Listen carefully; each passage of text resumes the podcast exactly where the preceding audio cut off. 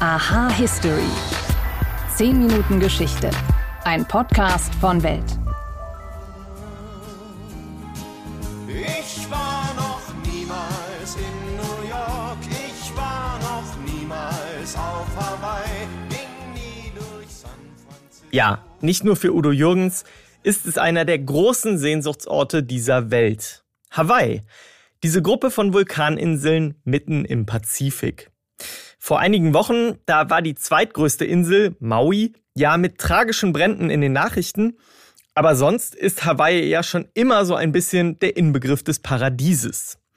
Dazu kommt aber auch eine strategische Bedeutung, denn am Ende der Welt, mitten im Meer, da ist Pearl Harbor ein wichtiger Stützpunkt der US-Armee. Warum Hawaii für Amerika so wichtig ist und wie die Inselgruppe überhaupt zum US-Staat wurde, darüber spreche ich in dieser Folge. Außerdem stelle ich euch einen Mann vor, der als Offizier der Sowjetunion vermutlich ganz allein den Dritten Weltkrieg verhinderte. Mein Name ist Wim Ort. Das hier ist Aha History und ich freue mich, dass ihr eingeschaltet habt.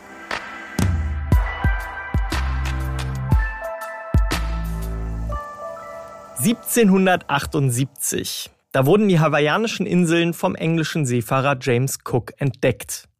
Anfangs wurde er für eine ganz besondere Person gehalten, vielleicht sogar für einen Gott. Er landete nämlich genau zum Zeitpunkt des Festes auf der Insel, bei dem die Einheimischen die Wiederkehr ihres Gottes Lono erwarteten. Und Überlebende seiner Crew berichteten später, wie die Menschen den Seefahrer Lono nannten. Weil seine Männer sich auf der Insel aber nicht benehmen konnten, wurde Cook bei einer Auseinandersetzung von erbosten Hawaiianern getötet. Wie gesagt, das war 1778. Und nur 120 Jahre später, da wurde die Inselgruppe dann von den USA annektiert. Wie sich Hawaii in so kurzer Zeit von einer unbekannten Südseeinsel zum strategisch wertvollen Stützpunkt entwickelte und wie die Menschen auf der Insel mit dem Wandel umgegangen sind, darüber spreche ich mit meinem Kollegen Weltgeschichtsredakteur Martin Klemmrath. Hallo Martin. Hallo Wim. Nimm uns mal mit ins ausgehende 19. Jahrhundert. Ist Hawaii da eine eigene Nation? Gehören sie irgendwem an? Wie ist da der politische Status der Insel? Hawaii ist eine eigene Nation gewesen zu dem Zeitpunkt, ein Königreich, um genau zu sein. Und äh, ja, also es gehörte damals, die kann man sich heute gar nicht mehr vorstellen. Hawaii ist ja, da, klar ist das USA, ne? Thomas Magnum, Magnum PI und die ganzen Hawaii 5.0 und die ganzen Serien und, und als Urlaubsziel und so. Man verbindet das ja total mit Amerika heute. Aber in Wahrheit damals ist es ne, noch gar nicht so lange her, im späten äh, 19. Jahrhundert, war das ein eigenständiges Deutsches Königreich. Es ist ja auch viel weiter entfernt, als man, als man oder als viele zumindest äh, so denken vom US-Festland, ne, von, von Kalifornien. Also das ist ja schon einmal fast bis zur Hälfte äh, nach Japan. Also und daher übrigens ja strategisch auch so, so bedeutend. Also äh, man fliegt da ja schon so um die fünf Stunden nochmal von, von Kalifornien. Also ja, aus damaliger Sicht war das noch gar nicht Amerika zugehörig. Ja, und Amerika selbst war zu dem Zeitpunkt als eigene Nation ja auch erst gut 100 Jahre alt.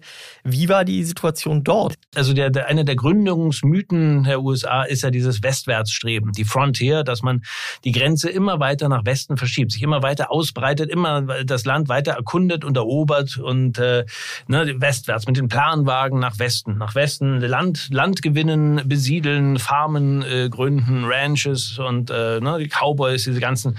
Und äh, das haben die ja dann wirklich Jahrzehnte immer weiter gemacht, immer weiter gen Westen. Aber irgendwann, naja, irgendwann sind sie angekommen an der Küste, an der Westküste. Dann gab es kein Land mehr zu erobern. Und dann war so ein bisschen so die Frage, ja, hm, und was nun? Weil das hat die so geprägt, ne? Der Expansionismus. Und ähm, deswegen äh, kam dann äh, der Wunsch auf, naja, wenn wir hier zu, zu Hause sozusagen ne, äh, nichts, mehr, nichts mehr haben können, was wir erobern können, dann müssen wir eben nach Übersee. Dann werden wir eben uns äh, weltweit engagieren. Und insofern äh, ist das eine richtige, ja, so eine Stimmung gewesen im Land, dass man so eine richtige, ja, der sogenannte Jingoism, dass man gesagt hat, neues Selbstbewusstsein, dass man gesagt hat, wir werden jetzt hier Weltmacht, wir werden äh, noch, noch weiter expandieren. Und du hast jetzt schon gesagt, Hawaii ist nochmal im Grunde halbe Strecke nach Japan.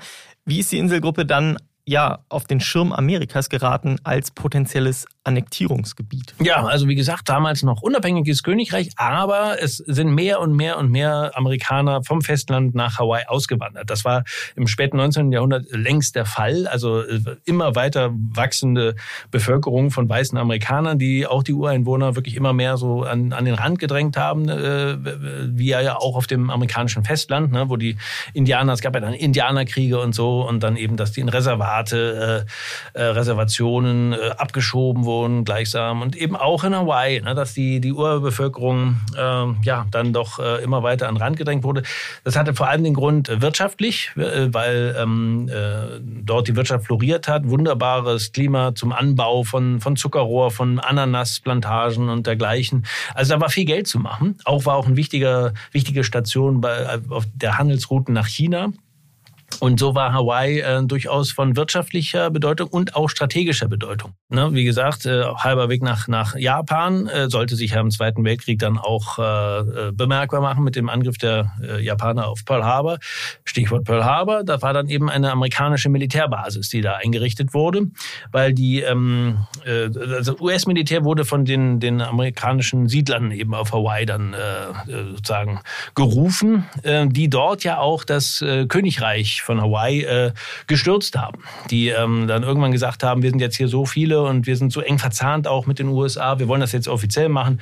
Und, und haben dann eine Republik ausgerufen, die äh, Königin ist äh, abgetreten äh, und dann, äh, dann gab es zunächst eine, eine Republik mit stark amerikanischer Prägung, die auch wirklich äh, massiv versucht haben, eben an die USA angeschlossen zu werden. Aber noch kam es nicht zur Annektierung. Es war erstmal eine kurze Zeit eine Republik. Du hast es jetzt beschrieben, die Amerikaner haben sich immer breiter gemacht, haben dann dieses Königreich gestürzt, gleichzeitig Republik ausgerufen. Wie reagierte denn die indigene Bevölkerung, die seit Hunderten von Jahren auf dieser Insel lebten, wie reagierten die quasi auf diese Umwälzungen? Ja, kann man sich vorstellen. Ne? Alles andere als begeistert. Und das ist ehrlich gesagt auch heute noch zu spüren. Also ich war vor einigen Jahren äh, auf Hawaii, habe das besucht. Und ja, also die, die äh, ist nicht so, dass, natürlich lieben die Tourismus und so weiter, weil das natürlich auch Geld bringt und wichtig ist und so weiter. Und durchaus auch sehr viele gastfreundliche äh, äh, Native Hawaiians. Aber manche fand ich auch so ein bisschen, wohl auch berechtigterweise so Weißen gegenüber, auch ein wenig, äh, so ein bisschen reserviert. Ähm, auch so äh, kann man ins Gespräch, so dass, dass naja, die Weißen so gerne die,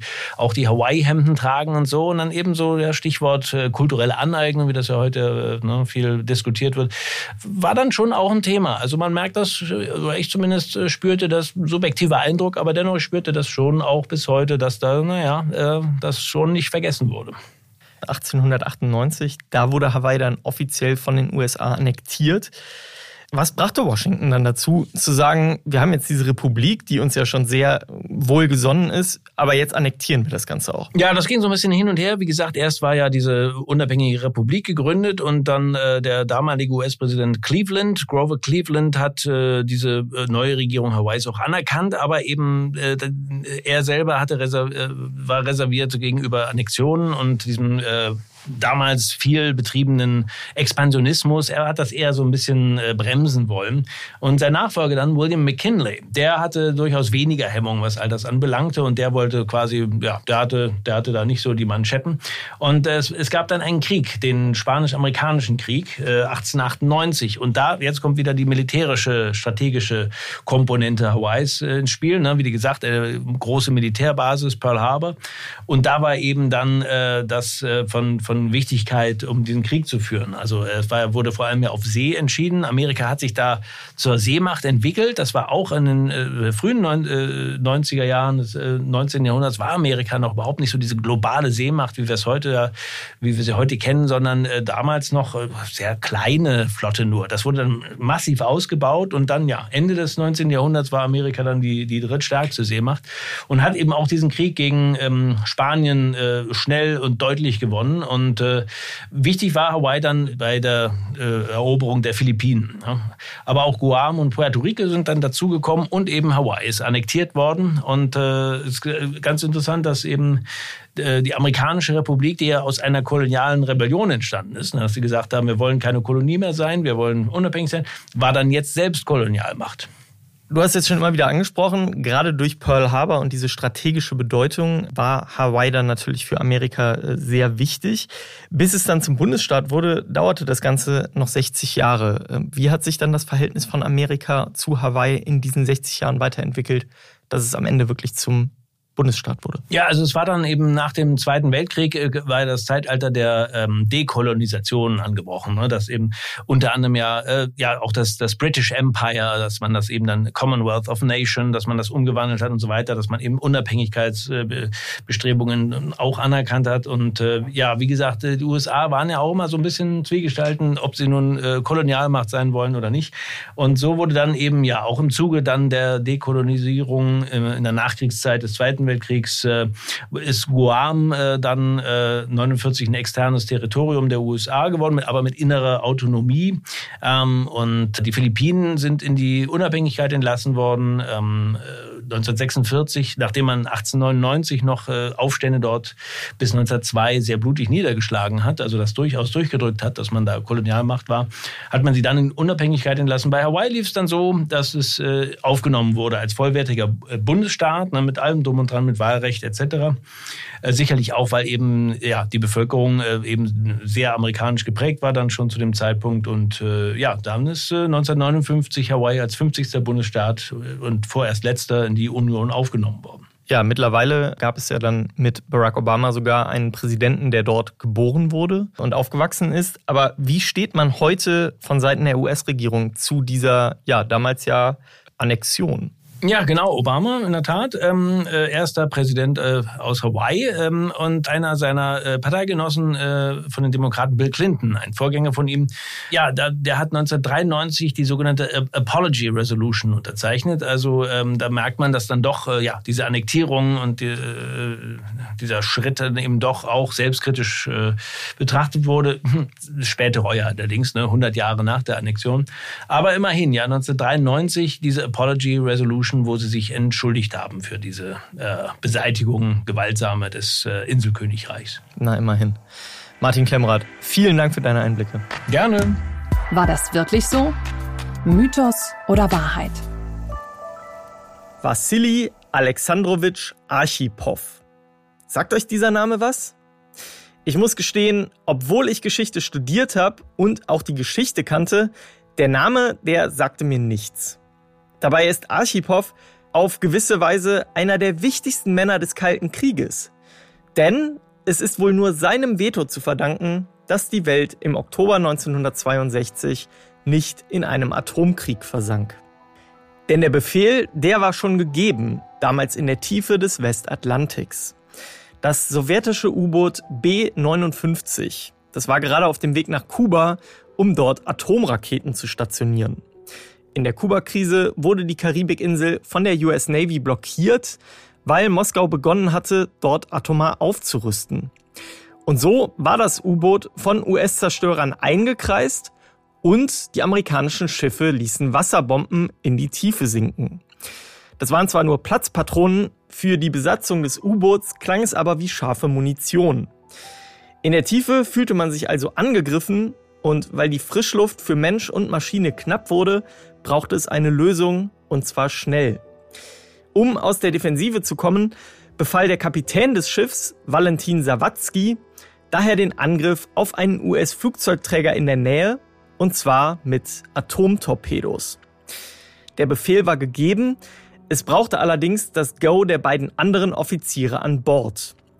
Der Politkommissar, der winkte den Angriff durch, der Stabschef der U-Boot-Flottille allerdings nicht. Wassili Archipow verweigerte seine Zustimmung und überzeugte Kapitän Sawatzki nach heftigen Diskussionen mit dem U-Boot aufzutauchen. Und empfangen wurde das U-Boot dann an der Oberfläche nicht von ganz vielen amerikanischen Schiffen, sondern lediglich von einem Aufklärungshelikopter. Der machte ausgiebig Fotos, während die Sowjets ihre Luft austauschten. Mehr geschah nicht, und weil das Oberkommando der sowjetischen U-Boot-Flotte einen Umkehrbefehl schickte, ging es auf direktem Wege und ohne weitere Zwischenfälle zurück zur Basis in Murmansk im Norden von Russland. In Kürze erreichen wir Hauptbahnhof Angleis. Reisende Flughafen bleiben an Bord. Nächster Halt, Hauptbahnhof. Wo du bist, geht nur dich etwas an. iOS hilft dir zu bestimmen, mit welchen Apps du deinen genauen Standort teilst. Es steckt mehr in einem iPhone.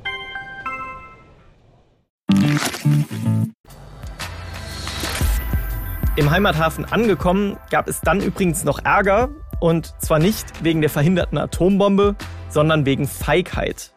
Man hätte nicht einfach so auftauchen sollen, sondern das Schiff versenken und mannhaft sterben. So hätte Moskau sich das gewünscht. Ganz so hart ist mein Wunsch an euch nicht, aber ich würde mich sehr freuen, wenn ihr uns ein Abo und eine Bewertung auf den Plattformen dalasst. Und wenn ihr Kritik loswerden wollt oder auch Lob, dann schreibt mir an history@welt.de. Danke euch fürs Zuhören und bis zum nächsten Mal.